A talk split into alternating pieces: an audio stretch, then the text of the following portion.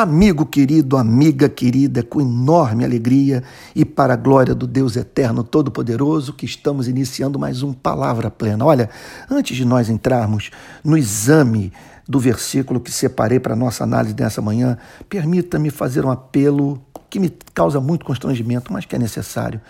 Olha, se você puder nos ajudar na manutenção do Rio de Paz. Você sabe que eu presido essa organização não governamental filiada à ONU. Ela não recebe verba pública e nós nos, e nós, e nós nos encontramos num sufoco danado para pagar os nossos funcionários este mês. Se você puder ajudar a se tornar um mantenedor regular, dá um pulinho lá no meu, no meu Instagram e naquela parte de cima chamada bio, você vai encontrar um link para a contribuição numa plataforma chamada Catarse. Eu posso garantir a você que vai ser de imensa ajuda para o nosso ministério. Bom, vamos ao texto. O texto de hoje é Tiago 3, versículo 2, que diz assim: Porque todos tropeçamos em muitas coisas. Se alguém não tropeçar no falar, é um indivíduo perfeito, capaz de refrear também todo o corpo. Porque eu considero esse versículo um dos mais importantes das Sagradas Escrituras. Porque ele faz uma advertência contra quanto a algo difícil de dominarmos e que traz graves consequências para as nossas vidas, o uso que fazemos da língua. Pense comigo na quantidade de vezes que você e eu nos arrependemos do que falamos. E a desgraça é que a palavra que não saiu da nossa língua, dela nós somos senhores. Está sob é, a nossa soberania. Agora, que saiu dos nossos lábios, exerce controle sobre nós. Sobre ela nós temos que dar contas ela, e, e, e explicações sem fim. É terrível. Pense na quantidade de pessoas que já magoamos, cuja autoestima foi quebrada por nós.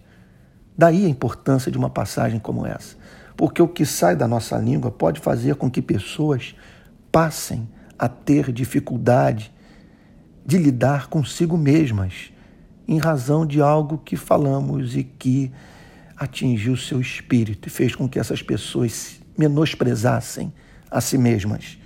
Nós também podemos jogar uma pessoa contra outra, separar grandes amigos, rachar igrejas, dividir famílias.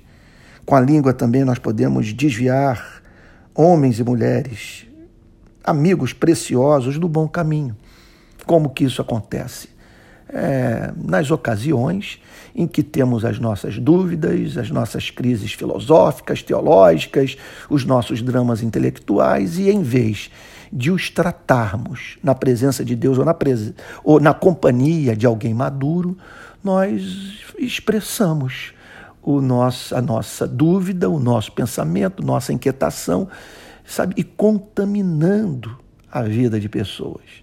Isso pode acontecer outro, outro motivo de arrependimento constante na vida daqueles que foram precipitados no falar é prejudicar a reputação de pessoas. De você então roubar o bom nome de alguém. E, consequentemente, associado a isso, expor pessoas à execração pública. De gente preciosa não ter utilidade pública ou pelo menos não alcançar com o seu trabalho, seu ministério, outras pessoas e numa extensão maior do que está podendo alcançar, em razão de muitos terem é, passado a ter os seus ouvidos surdos para tudo aquilo que esse que foi objeto da nossa calúnia tem a dizer. Isso é muito trágico. E nós não fomos criados para isso. Então o que fazer? Olha, em primeiro lugar, orar. Isso é alguma coisa que está no campo do milagre, que é muito fácil falar. E a boca fala do que o coração está cheio. Muitas vezes o nosso coração está cheio de mágoa, e de inveja, e cheio de desamor, e, portanto, nós temos que clamar, pedir a Deus um milagre. Associado ao clamor, é fazer votos. Sim, fazer votos. de você chegar um dia, acordar e dizer algo do tipo: hoje eu não vou falar mal de ninguém. Hoje eu não vou murmurar, hoje eu não vou reclamar vi da vida na presença de ninguém. Sabe, um voto, esse voto pode durar um dia, dois dias. Você vai tropeçar, mas é aquilo que alguém já falou. Vamos lá, olha só. Vamos ver se minha memória me ajuda. Semeie, semeie um pensamento, é, colhe uma ação.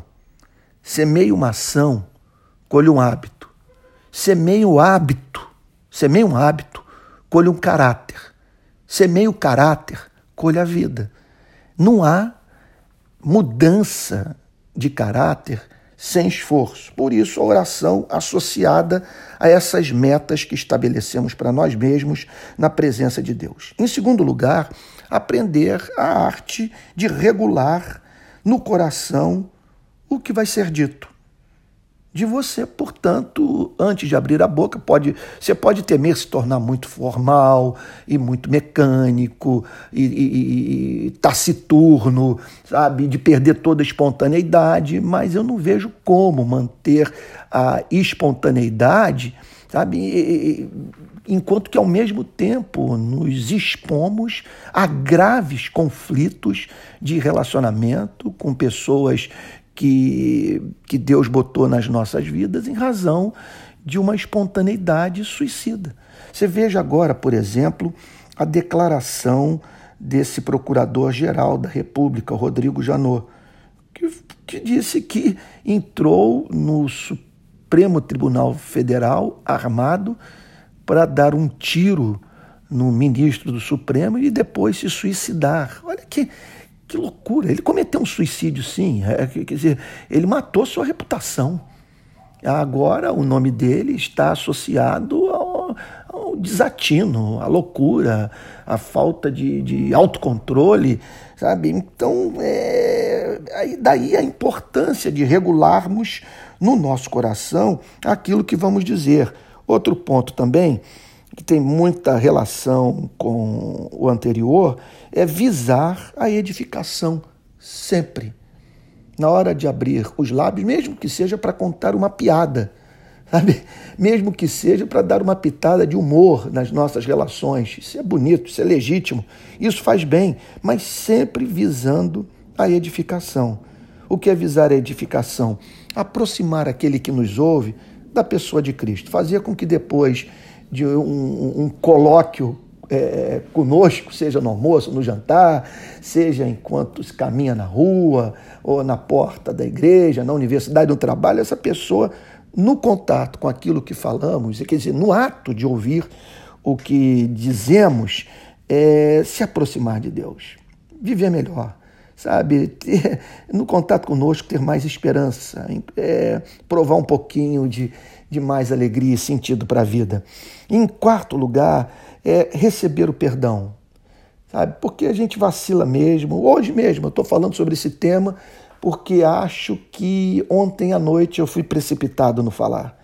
Então estou pregando para mim mesmo e eu estou precisando hoje me apropriar do perdão divino. Então, se aproprie do perdão, não deixe essa coisa te martirizar, porque veja só, sempre que nós estamos com drama de consciência e o nosso espírito é pressionado, mas de uma tal maneira que não vemos mais esperança, que não sabe que somos levados a crer, portanto, que não há espaço mais para arrependimento, para mudança de vida, que Deus se cansou de nós e que destruímos tudo. Olha, isso, essa voz não é de Deus que Deus pode até pelo seu espírito pressionar o nosso coração, mas jamais nos levando ao desespero. Ele é bom, é misericordioso. E se ele revela o pecado, é na intenção de nós nos arrependermos, emendarmos a nossa vida e sermos perdoados. E por fim, faça um retrospecto aí do seu passado. Das vezes, é, eu já falei sobre isso, em que decisões, que, que, que, quer dizer, que a decisão de falar algo trouxe sérios problemas para a sua vida. Olhe para esse passado e diga: ah, não, eu não quero mais viver essa experiência. Então Deus nos chamou para ser Sua voz, que Ele nos conceda graça para exercermos controle sobre esse dom precioso, por meio do qual nós podemos levantar o abatido, disseminar a luz do Evangelho e aproximar pessoas do nosso Criador.